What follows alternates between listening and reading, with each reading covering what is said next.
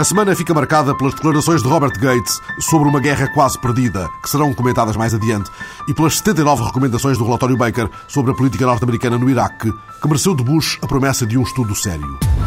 O relatório Baker não está com paliativos nem com meias palavras. Diz que não há uma fórmula mágica para travar o caos em Bagdade, mas desafia os Estados Unidos a irem além de uma simples visão estratégica ou militar. O relatório Baker recomenda que se fale com todas as partes no Iraque, exceto com a Al-Qaeda que se fale sem intermediários com os xiitas radicais iraquianos, com o Ayatollah Sistani, com o Moqtada Sadr, com as milícias e com a Síria e com o Irão, que não podem ficar de fora de um grupo de apoio cujos contornos o próprio Baker definiu. That support group should include Iraq, of course, but also all of Iraq's neighbors, including Iran and Syria, the key regional states, including Egypt and the Gulf states, the United Nations Security Council PERM 5 member countries, a representative of the United Nations Secretary General, O relatório Baker admite que as tropas norte-americanas possam retirar-se do Iraque até ao primeiro trimestre de 2008 e aconselha a administração Bush a avisar o governo de Bagdade de que perderá apoio militar, político e económico se não conseguir progressos visíveis em matéria de segurança. Já haviam soado os avisos de Kofi Annan na entrevista à BBC. O ainda secretário-geral da ONU disse com todas as letras que a vida para o iraquiano comum é hoje pior do que sob o regime de Saddam Hussein. E se a expressão guerra civil se aplicou a situações como a do Líbano há alguns anos, aplica-se também ao Iraque, sem reticências. Luís Amado recebeu nas necessidades a Comissão do Parlamento Europeu para os voos da CIA. Carlos Coelho, o coordenador da Comissão, anotou a gentileza e mesmo a diferença de atitude face a outros menés, mas mostrou aos jornalistas uma mão cheia de nada. Luís Amado não terá ido além do que já dissera na Assembleia da República, alegando desconhecer que, em Portugal, tenha sido registado qualquer ato ligado ao transporte ilegal de suspeitos de terrorismo. Mas Carlos Coelho referiu as escusas do ministro ancoradas na lei. O Sr. Ministro eh, recordou que até o Governo é obrigado a respeitar a lei nos procedimentos de investigação e, portanto, com isso quis dizer que não está em condições de fornecer à Comissão alguns elementos que são elementos complementares de investigação mas cujo fornecimento pode significar a violação da lei portuguesa. Estamos demasiadamente a falar, presumo eu, das famosas listas de passageiras deduzidas, uma vez que elas não foram registadas no momento em que os voos existiram, mas foram depois apuradas por formas de investigação eh, paralela. E quanto a listas de passageiros, o ministro disse-lhes que fossem bater a outra porta. O Sr. Ministro aí tornou claro que o ônus da prova é nosso, disse que não é ele que tem que provar que não houve irregularidade, somos nós que temos que provar que houve irregularidade, compreendo o argumento dele. A nossa razão de preocupação tem a ver com fortes indícios de que esses voos podem ter sido utilizados para transporte de prisioneiros, mas como eu vos disse sempre desde a primeira hora, até agora a minha comissão também não tem provas evidentes de que tenham havido quaisquer atos criminosos. Antes verificara-se uma cena caricata. Os eurodeputados não tinham à disposição a sala reservada para a reunião com deputados portugueses na Assembleia da República. Acabaram por se encontrar na sala do grupo parlamentar do PSD com representantes de toda a oposição. O PS recusou-se a entrar na sala do PSD e recebeu os eurodeputados por breves minutos na sala do seu próprio grupo parlamentar. PCP e Bloco de Esquerda consideraram o episódio vergonhoso. Jaime Gama explicou que a sala fora reservada pelo PSD em cima da hora. A Comissão não conseguiu chegar à fala com os anteriores ministros da Defesa, Paulo Portas e Figueiredo Lopes, por recusa destes, que foram acusados, entretanto, de conivência com ilegalidades pelo líder parlamentar do PCP. Bernardino Soares haveria de explicar o projeto de resolução que o Partido Comunista apresentou face a recusas de colaboração nas investigações tidas como absolutamente inaceitáveis. Essas recusas de investigação e de esclarecimento apontam para, no mínimo, uma conivência do nosso governo atual e dos governos anteriores em relação a estas atividades criminosas que não podem existir no nosso país e num Estado democrático como o nosso. Para Bernardino Soares e para a bancada do PCP, houve um contratempo paradoxal a ausência de Luísa Mesquita nas jornadas parlamentares de saúde na Guarda. Tendo o senhor deputado Bernardino Soares como líder da bancada. E, naturalmente, a própria direção do PCP, tornado público na quinta-feira, há cerca de 15 dias, e com total desconhecimento da, uh, daquela que era alvo da sentença, que a deputada Luísa Mesquita perdia parte da confiança política, naturalmente, que não tinha nenhuma razão de ser. Era perfeitamente desajustado, ilógico e até hipócrita a minha presença num espaço onde naturalmente não tenho uh, confiança política. Mas Bernardino Soares não vê onde pudesse tal presença constituir um equívoco. Alteramos uh, as suas responsabilidades no grupo parlamentar, mas logo nesse momento ficou bem expresso que não implicava deixar de participar nem nas reuniões do grupo parlamentar, nem nas jornadas parlamentares, porque foi explicitamente dito. E, portanto, sobre esse aspecto, tudo ficou claríssimo desde o primeiro momento. E Jerónimo de Souza aproveitou as jornadas para pôr outra escrita em dia. Bem podem Sócrates e o seu governo e Cavaco Silva, cada um à vez, encenar públicas preocupações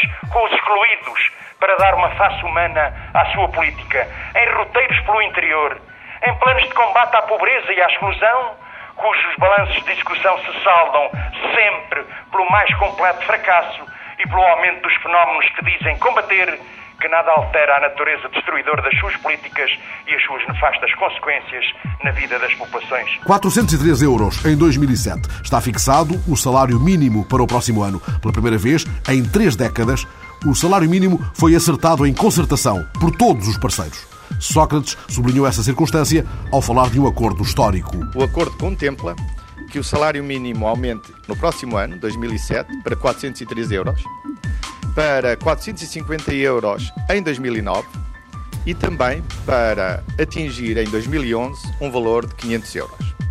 Trata-se de um acordo inédito e histórico. E Vieira da Silva, no mesmo tom. Foi um acordo inédito, já que na história que tem mais de três décadas de fixação do salário mínimo nacional, é a primeira vez que este valor resulta de uma concertação que envolveu todos os parceiros que fazem parte da Comissão Permanente de Concertação Social. É um objetivo de combater a situação, a situação de carência ou mesmo situações de pobreza que trabalhadores que têm essas remunerações mais baixas ainda têm no nosso país. Para Carvalho da Silva, podia ter sido melhor. Havia condições e a necessidade dos portugueses apontavam para que fosse um pouco melhor. Eh, os salários não é com este aumento, eh, a quem já alguém chamou uma graça, eh, que se vai resolver o problema dos baixos salários em Portugal. João Proença viu aqui um caminho seguro. O compromisso claro de atingir os 450 euros em 2009 parece-nos bastante positivo. E Francisco Vanzeler chamou a atenção para os desafios máximos à volta do salário mínimo. O desafio não é só fazer face eh, às camadas que menos ganham neste instante, mas os que vêm imediatamente a seguir e um olhar para a política salarial de uma forma um pouco diferente e, sobretudo, mais ousada eh, e mais decidida. E, obviamente, o que dissemos nós e o que nós, do lado patronal, temos insistido é que muitas outras coisas vão ter que alterar-se.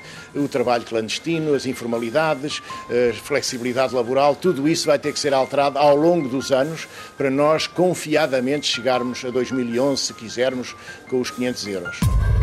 Em mais um aniversário da morte de Sá Carneiro, Marcelo e Marcos Mendes usaram argumentos diferentes para dizer mais do que um lamento. Não há nenhum português que compreenda que, tendo morrido um Primeiro-Ministro, um Ministro da Defesa, indícios da existência de crimes e o assunto não vá pelo menos a julgamento. Acho que isto ninguém compreende. Já devia ter sido? Já. Foi uma vergonha para a democracia? Foi é uma mancha no nosso Estado Democrático, sem dúvida. Mas eu diria que, se for possível, antes tarde do que nunca. Espero que seja. Agora que passaram 26 anos, com todos os problemas jurídicos que isso implica, mas isso os tribunais decidirão, a opinião pública sente que, naquilo que possa depender dela e dos políticos, era útil que se criasse condições para ver se se apura o que se passou em Camarate. É possível. É possível. Era o desejável. Não é possível porque o Tribunal, que é soberano, como sabem, os tribunais são de soberania, entende que já não é possível, ou não há dados de direito ou de facto que permitam. Fica a palavra do Tribunal. E Marcos Guedes, o líder da bancada laranja, esteve em grande atividade a semana passada, não deixando cair a recente bandeira do combate à corrupção. Desde que o Sr. Presidente da República pôs na agenda política a corrupção como uma das prioridades, ainda não houve, em termos concretos, nenhum sinal positivo da parte do Governo e do Partido Socialista e, pelo contrário, houve já sinais negativos, entre os quais a recusa, ainda na semana passada, do reforço, eh, eh, que era um sinal muito importante em termos orçamentais, para o funcionamento aqui da Polícia Judiciária. A semana passada, o grupo parlamentar do PSD foi recebido pelo Procurador-Geral da República, com quem discutiu o combate ao crime económico. Marcos Guedes contou que Pinto Monteiro admitira haver uma preocupante falta de peritos, sem os quais tal combate não será eficaz e se confrontava, entretanto, com falta de articulação com a PJ. Ficámos bastante preocupados com um dado que nos foi transmitido pelo Sr. Procurador-Geral de que não tem havido, de facto, uma articulação e uma coordenação eh, permanente e efetiva entre a Procuradoria-Geral e eh, a Polícia Judiciária, é um assunto que abordaremos também, naturalmente, com o Sr. Diretor Nacional da Polícia Judiciária, articulação que não tem havido ou tem havido de uma forma deficiente e uh, que é fundamental para a eficácia do combate uh, à corrupção. E do encontro com o diretor da PJ, Marcos Guedes trouxe contas feitas e apreensões quanto a meios. Com os reforços que ao longo deste ano e com o impulso do próprio PSD na Assembleia da República foi feito ao Orçamento da Polícia Judiciária, ele espera poder chegar ao final deste ano com as contas em dia. Espera poder chegar ao final do ano com as contas em dia. Mas não vejo é que haja meios acrescidos para esta nova prioridade colocada na agenda, que é a corrupção. E tem Valença Pinto, o novo chefe do Estado-Maior-General das Forças Armadas, meios QB para a sua missão?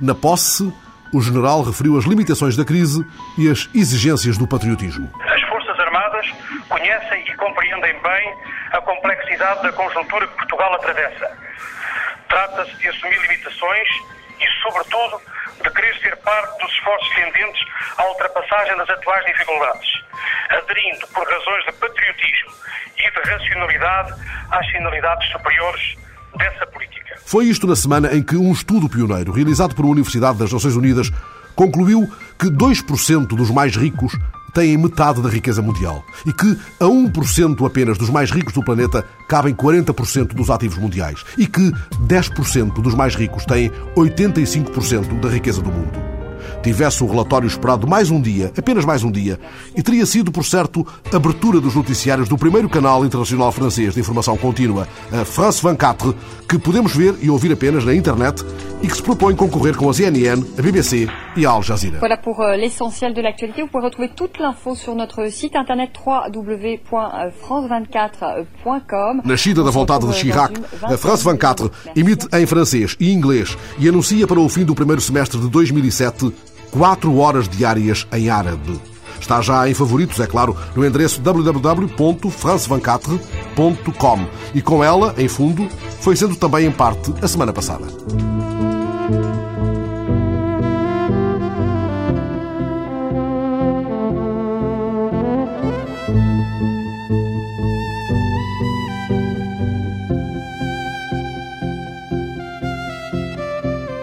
A semana passada, Robert Gates, o já confirmado secretário norte-americano da Defesa, veio dizer-nos que é chegada a altura de falar verdade sobre o Iraque.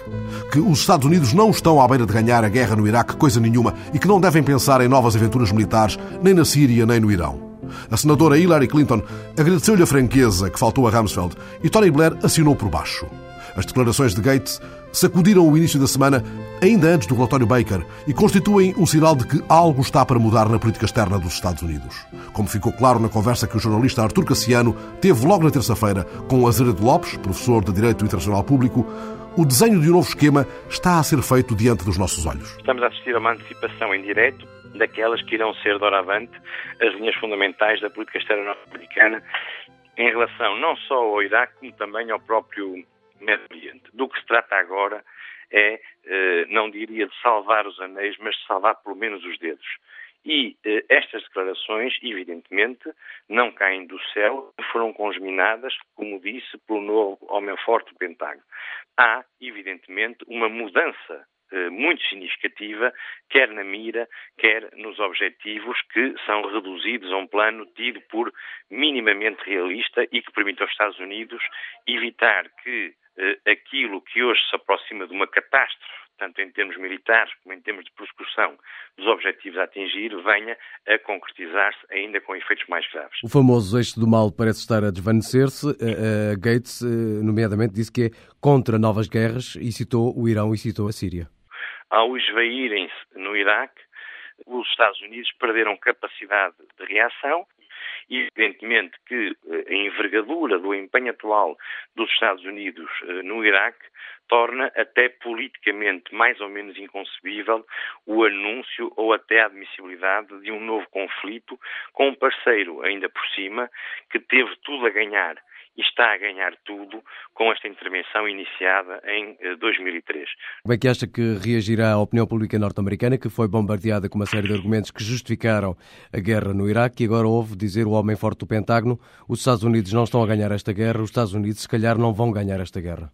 Eu penso que estas declarações uh, vão um pouco no sentido daquilo que é a política feita através das sondagens. O governo norte-americano, uh, não digo que escravizado eh, pelas sondagens eh, que são feitas aos seus cidadãos, não pode ignorar que, de facto, independentemente do que o governo diga, a população norte-americana está convencida de que algo se passou terrivelmente mal no Iraque e que, porventura, como há pouco disse, eh, mais valerá deixar lá alguns anéis, mas pelo menos salvar os dedos. Evitando um desastre de proporções ainda mais devastadoras. A semana passada, um livro, 1147, O Tesouro de Lisboa, de Paulo Moura, jornalista do Público, licenciado em História e em Comunicação Social, andarilho de estranhos lugares de um mundo arder. Angola, Argélia, Kosovo, Caxemira, Chechênia, Sudão, Iraque, Afeganistão. Acumula prémios e invisíveis cicatrizes. Tudo lhe é pretexto para erguer hinos à reportagem. Neste livro, neste romance, Paulo Moura parte de um delírio inspirado na frustrada tentativa de abertura do túmulo de Dom Afonso Henriques por investigadores da Universidade de Coimbra no verão deste ano. O delírio é simples. Dentro do túmulo do rei fundador, há duas urnas de madeira, guardando uma as ossadas do rei e a outra não já os restos de sua esposa, a sombria Mafalda, mas manuscritos que lhe foram confiados.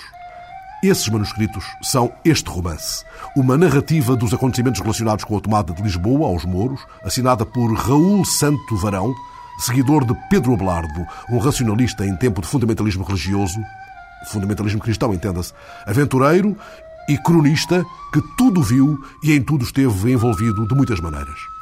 Terão os manuscritos sido entregues a Dom Teotónio, fundador do Mosteiro de Santa Cruz, e guardados numa espécie de corrente iniciática por insígnios portugueses como Fernando de Bulhões, mais tarde Santo António de Lisboa, e, como escreve Paulo Moura na introdução, talvez também por Luís de Camões, e sabe-se lá por quem mais, sobrevivendo, contudo, no agora quase desvendado segredo tumular do rei fundador. É por entre a névoa da história, seguindo a luz que não se derrama no rosto dos heróis, com o rigor de um repórter entrado na máquina do tempo, que Paulo Moura tece esta notável narrativa depois de beber em todas as poucas fontes existentes. Há basicamente uma carta de um cruzado uh, inglês que participou a ajudar o Afonso Henriques na altura e escreveu uma carta a um bispo a contar o que se passava. E essa carta é uma, uma verdadeira peça de reportagem uh, da época. Portanto, essa é a única fonte onde eu me baseei e tudo o resto são investigação sobre outros dados de, da época, outros cercos noutras cidades, dados de mentalidade, de alimentação, etc., mas não relacionados com, uh, com o cerco de Lisboa. Outros cercos, para aqui chamados, contados a partir da informação colhida em relatos quase sempre dos que cercam e derrubam as ameias apagando as narrativas dos que as defendem. Nós temos acesso a muito menos eh, história, muito menos fontes do outro lado, neste caso do, do lado dos muçulmanos, e isso é, é particularmente verdade em relação a, a, Portugal e à Península e, e, a Lisboa, concretamente. Não há, que eu saiba, nenhum uh, documento, eu não posso afirmar que não haja em algum arquivo uh, do mundo muçulmano, né, algum documento da época, mas eu não consigo encontrar e não temos acesso a nenhum documento do outro lado. Até porque houve, de facto, na altura, uma intenção de apagar tudo isso. Né? Depois da conquista de Lisboa, na altura da Reconquista, né, quando Afonso Henriques um, criou criou este, este novo reino, uma foi uma intenção deliberada da parte dele e da parte do clero que estava por trás, não só apagar os vestígios da, do lado da cultura muçulmana, como dos próprios cristãos que viviam em, no, no, território dominado pelos muçulmanos. A Europa era varrida por um vento fundamentalista e em Portugal, Bernardo Claraval tinha fiéis seguidores purpurados. Esse clero que dominava, tanto o Bispo de Braga e do, e do, Porto, que de facto estavam à frente e que de certa forma tinham algum controle sobre, sobre Dom Afonso Henriques, uh, eles tinham essa ideologia, digamos, era uma, uma, uma ideologia fundamentalista à época, uh, cristã, portanto que pretendia fazer uma, uma espécie de limpeza étnica. O repórter que o romancista é encontra neste quadro da época muitas semelhanças com o que tem encontrado também em muitas zonas de conflito no mundo. Uma delas é essa, portanto, esse, esse, o que se chama hoje este conflito das civilizações, das religiões, né? que eu acho que é um mito e que não, não, não existe propriamente essa guerra de civilizações, uh, mas uh, o que existe já existia no século XII e era, da mesma forma, apenas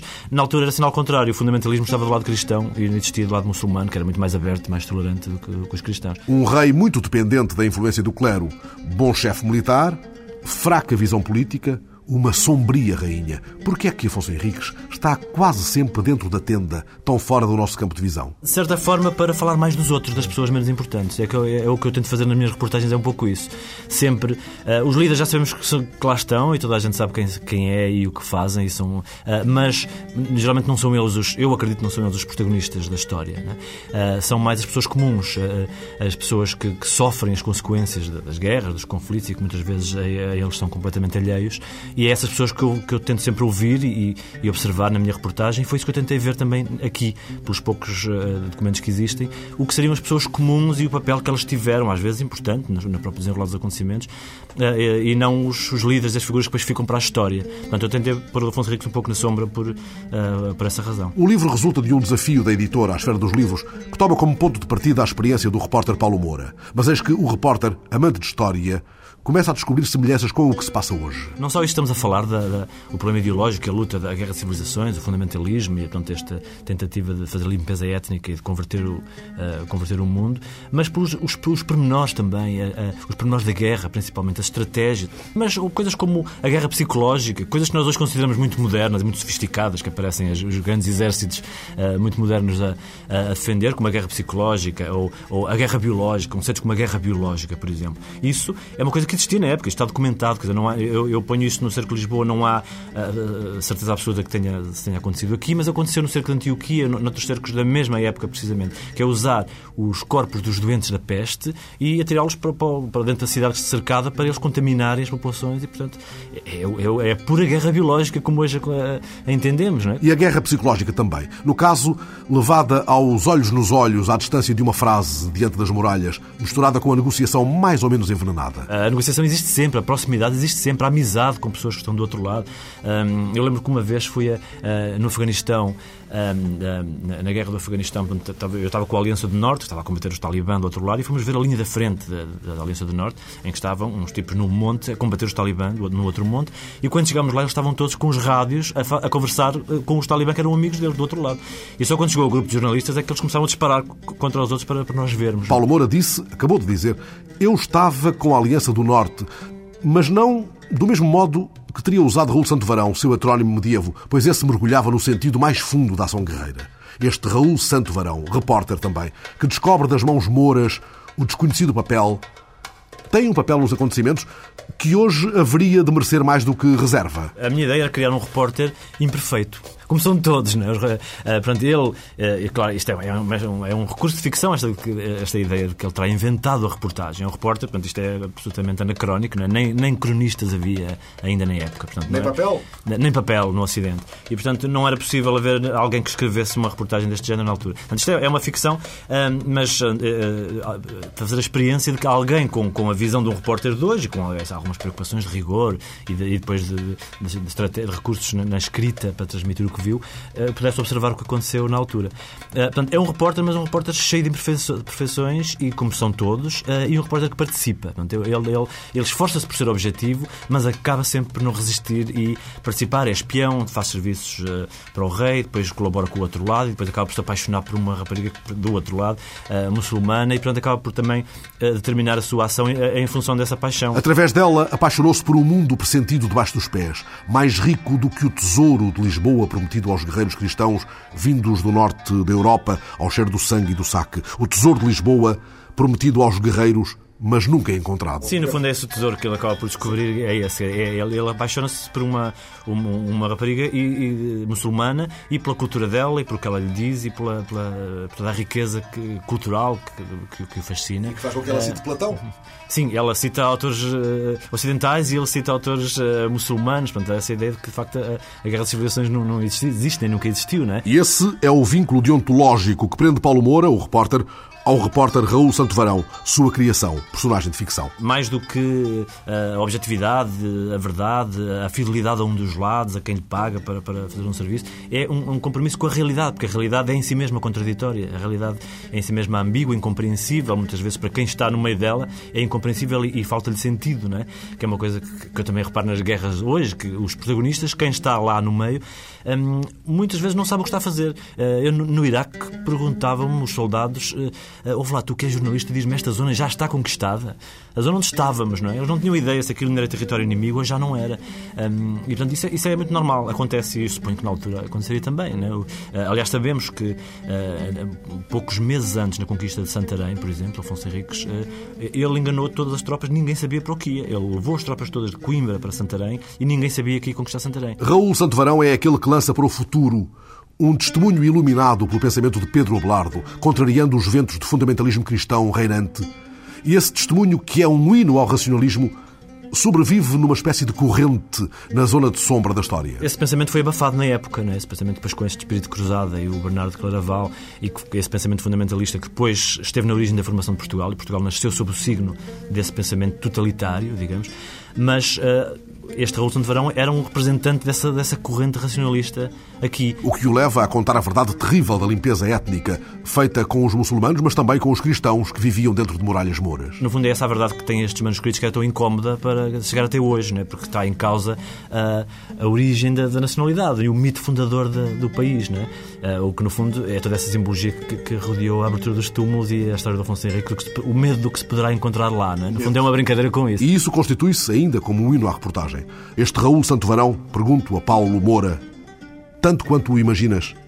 Escreveu tudo. O que é que ele podia ter escrito mais ou o que ele podia ter escondido? Uh, no fundo, é esse o dilema que surge a um repórter. O que é que vamos esconder?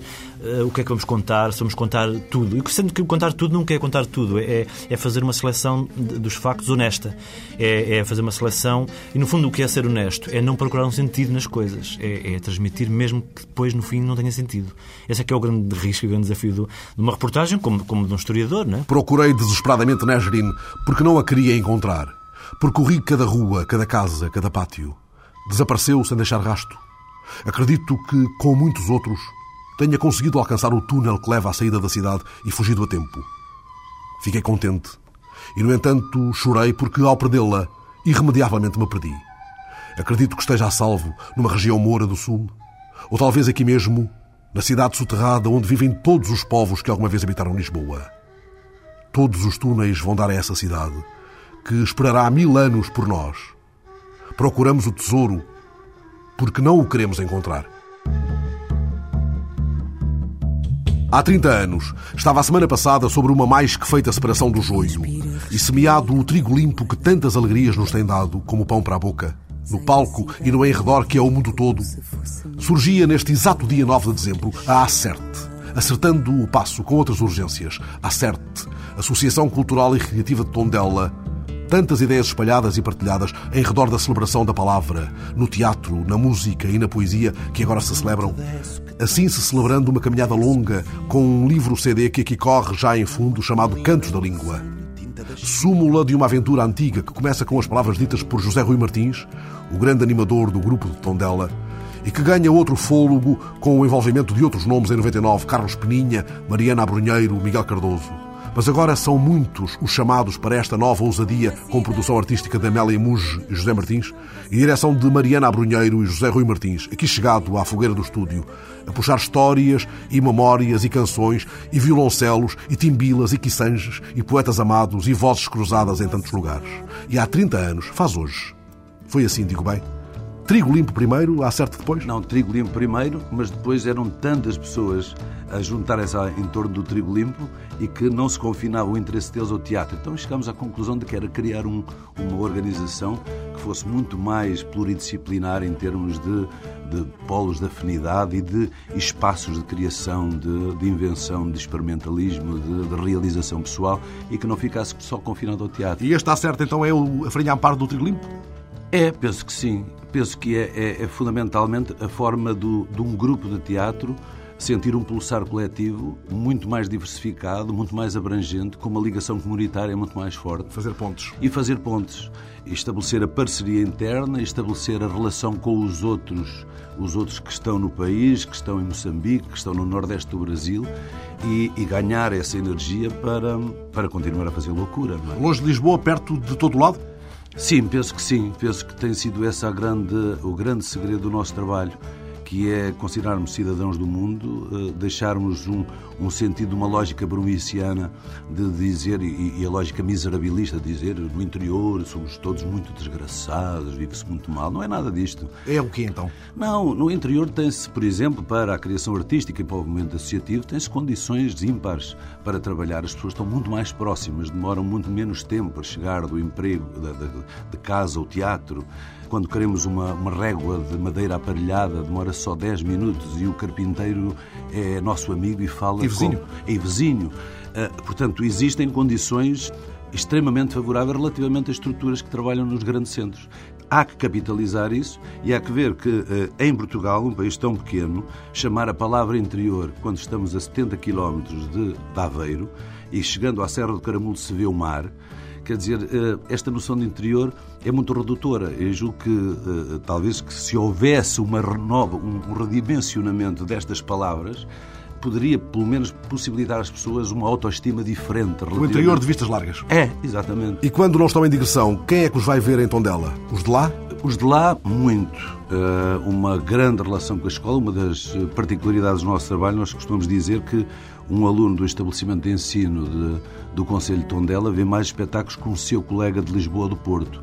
E isto é muito bom, não é? Quer dizer, Vejamos a transformação de 30 anos para cá, onde nós nunca tivemos teatro. Quer dizer, na minha juventude nunca vi teatro. E o que é este designado novo ciclo Acerte? que vejo escrito em maiúsculas em algumas brochuras produzidas pela Acerte a propósito dos 30 anos. O nosso sentido é que, como a frase do Torga, o universal é o local sem as paredes. E, portanto, para as pessoas, quando ouvem uma frase como essa, parece-lhe que é isso, esse sentido universal. Para nós é muito mais pequenino, é o local. É o local porque o espaço onde ah, atualmente habitamos era um ciclo preparatório que reconstruímos e que fizemos um novo ciclo. Este 9 de dezembro é a data de uma aventura que tem feito muito caminho e deixado muitas marcas. É uma celebração entre pessoas que partilham este sonho comum, que é um sonho de transformação por um lado, mas um sonho de realização. Quer dizer, nós estamos muito felizes de estarmos ali em Tondela. Ou seja, eh, este dia 9 para nós é um, é um momento, um, apiadeiro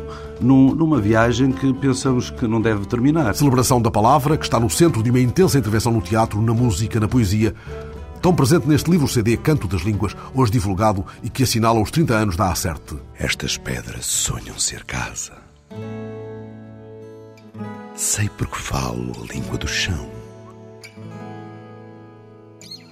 nascida na véspera de mim,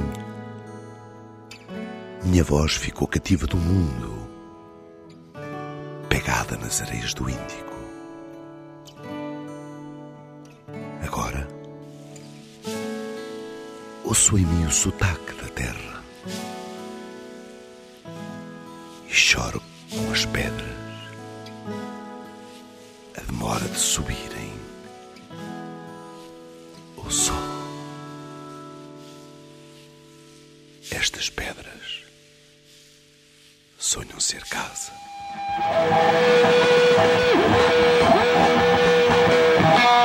A guitarra que Jimi Hendrix usou intensamente entre 1969 e 1970 mudou de mãos a semana passada. Num leilão na Casa Christie's, em Nova York, o comprador chegou-se uns 50 mil dólares acima do valor estimativo e a guitarra mítica, uma das guitarras míticas de Hendrix, voltou a ser notícia. Até porque Miguel Fernandes não se trata de uma guitarra apenas, trata-se de uma Fender.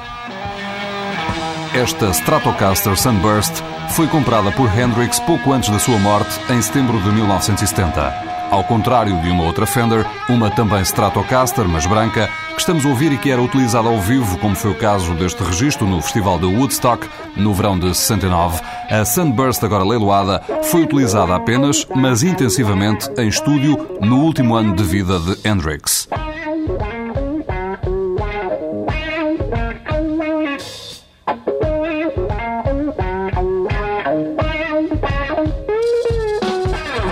Transformada para o escredino que era, a Strat acabou por ser vendida a um particular norte-americano bem acima do valor previsto. 168 mil dólares, uns 126 mil euros. Mas muito longe, por exemplo, dos quase 800 mil euros que licitaram a Blackie de Eric Clapton, uma também Stratocaster preta que foi igualmente leiloada na Christie's, em Nova York.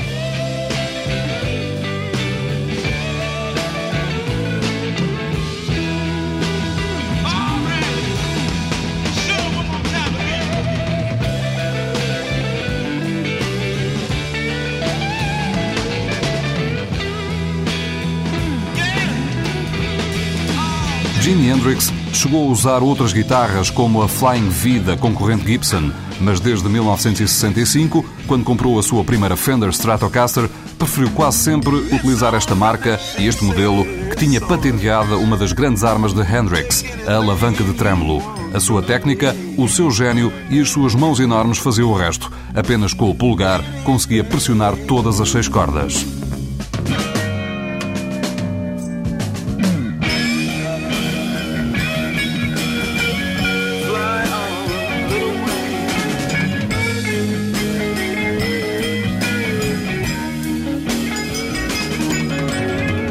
Mas as Stratocaster também eram tocadas pelos dentes de Hendrix, feitas em pedaços em palco ou até queimadas, como aconteceu em um exemplar utilizado no Miami Pop Festival de 1968. Os destroços da guitarra foram mais tarde oferecidos a Frank Zappa, que a reconstruiu e utilizou regularmente nos anos 70 e 80. Depois da sua morte, o filho Dweezil chegou a receber uma oferta de 430 mil euros pela Strat usada por Hendrix e Zappa, mas recusou.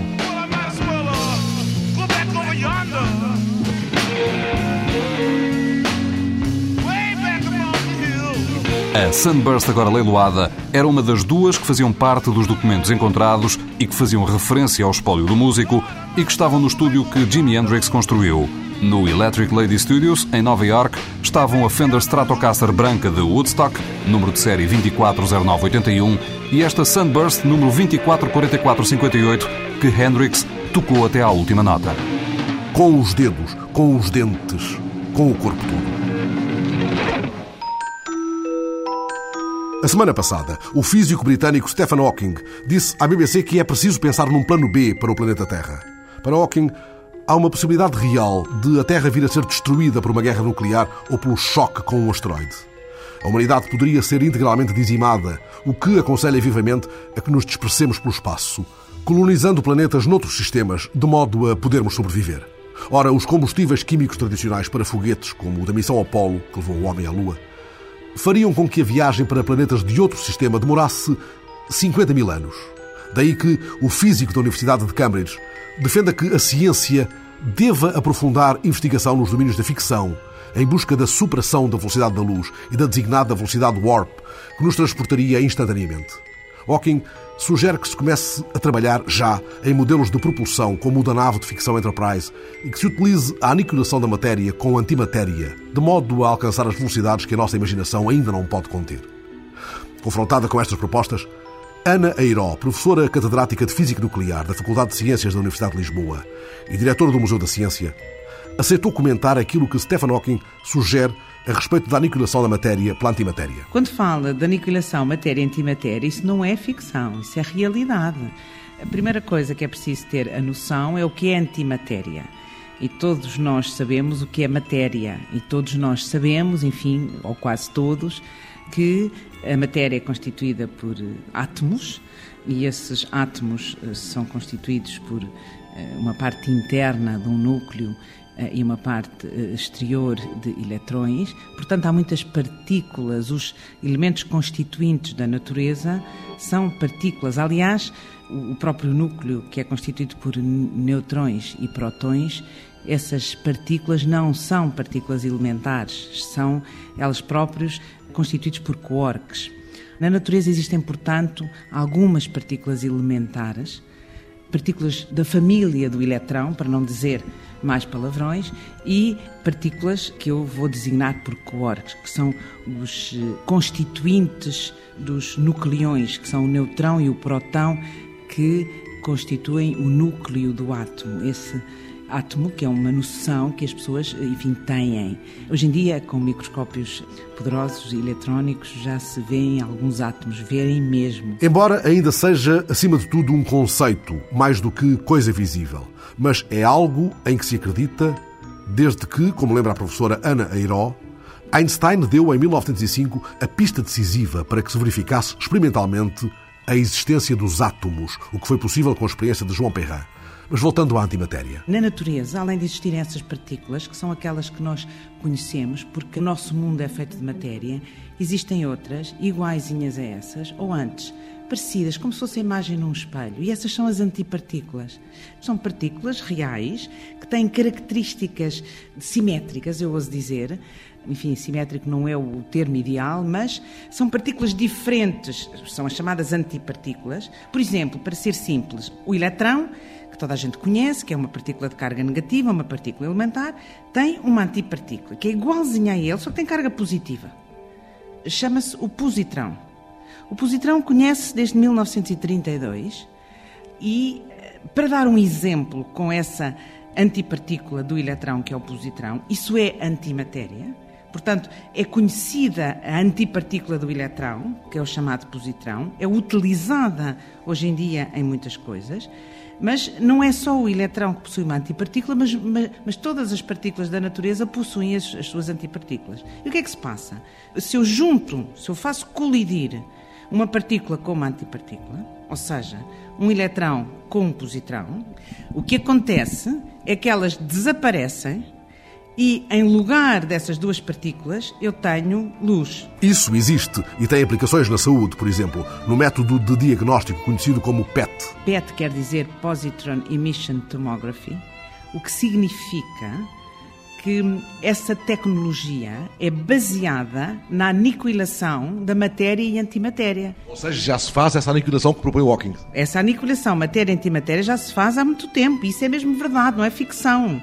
Quer dizer, se eu tiver um eletrão e um positrão e os fizer chocar, desaparecem e eu tenho radiação, luz, no sentido genérico, que vai ser libertada dessa explosão. Isso é uma realidade. É porque eu introduzo num fármaco um elemento radioativo que me liberta essas antipartículas do eletrão, esses positrões, fármaco esse que metaboliza na zona tumoral, por exemplo, que, quando é libertado o dito positrão, a dita antipartícula, imediatamente se combina com o eletrão, desaparecem, aniquilam-se, é verdade, não é ficção, e é enviado uma radiação em dois sentidos opostos que eu deteto. O PET o que faz é a identificação do local do tumor, precisamente pela medição dessa luz que resulta da aniquilação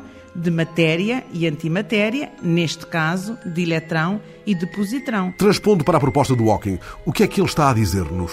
Que possibilidades reais de caminho está ele abrindo? Eu isso não sei. Aquilo que eu posso pensar, e já estou no domínio da especulação, é que a possibilidade de aniquilar matéria e antimatéria faz-se com libertação grande de energia.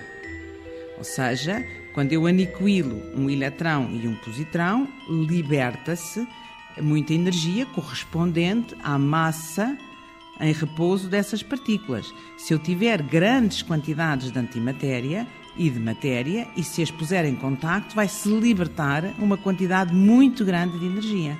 E, eventualmente, a ligação, enfim, a ficção será usar essa energia que é obtida mediante essa aniquilação para, enfim, fazer qualquer tipo de, de transporte. Eu aí já não consigo pensar ou posso imaginar, mas já acho que neste momento é ficção. Há, há um livro do Dan Brown que, que parte desse pressuposto da existência, da tentativa de se guardar antimatéria como fonte de energia, mas repare que a antimatéria é muito difícil de guardar, porque se a antimatéria está em contacto com a matéria, desaparece, aniquila. Portanto, eu para guardar antimatéria. Tem que ser isolada, mas isolada de tudo. Até da nossa fantasia. Da nossa capacidade de imaginarmos a longa viagem, professora Ana Heiró? Evidentemente que nos filmes do, de ficção científica, eu para conseguir essa aniquilação com duas pessoas, eu tinha que ter que todos os átomos que constituem o corpo de uma pessoa fossem exatamente constituídos, iguais, mas constituídos pelas antipartículas, no corpo do anti-eu. Se eu se eu construísse um anti-eu, com todas as partículas que fossem as antipartículas daquelas que era o eu, quando chocássemos, de facto, desaparecíamos. Mas, portanto, ao nível de, das partículas, isso é uma realidade, isso é um fenómeno físico que existe. E, como digo, com este exemplo do PET, neste momento, essa possibilidade está ao serviço da saúde. Stephen Hawking vem agora dizer-nos que a devemos pôr ao serviço da aventura espacial que poderá salvar a humanidade do desaparecimento. O seu aviso chega-nos com a notícia de que a NASA prepara a instalação de uma colónia na Lua por volta de 2020, dando início a um programa mais vasto de exploração do sistema solar. O objetivo inicial é permitir o estacionamento de missões prolongadas na Lua, de modo a preparar já futuras viagens a Marte. De onde nos chegaram, entretanto, imagens de alta resolução. Elas mostram indícios de água em Marte, água em estado líquido. Na sede da NASA não há dúvidas Pode ser água salgada, água ácida, água com sedimentos, mas é água líquida, seguramente, H2O. Antes que ela se evapore ou se perca, indo engrossar o subterrâneo mar oculto da região de Elysium, está a semana passada.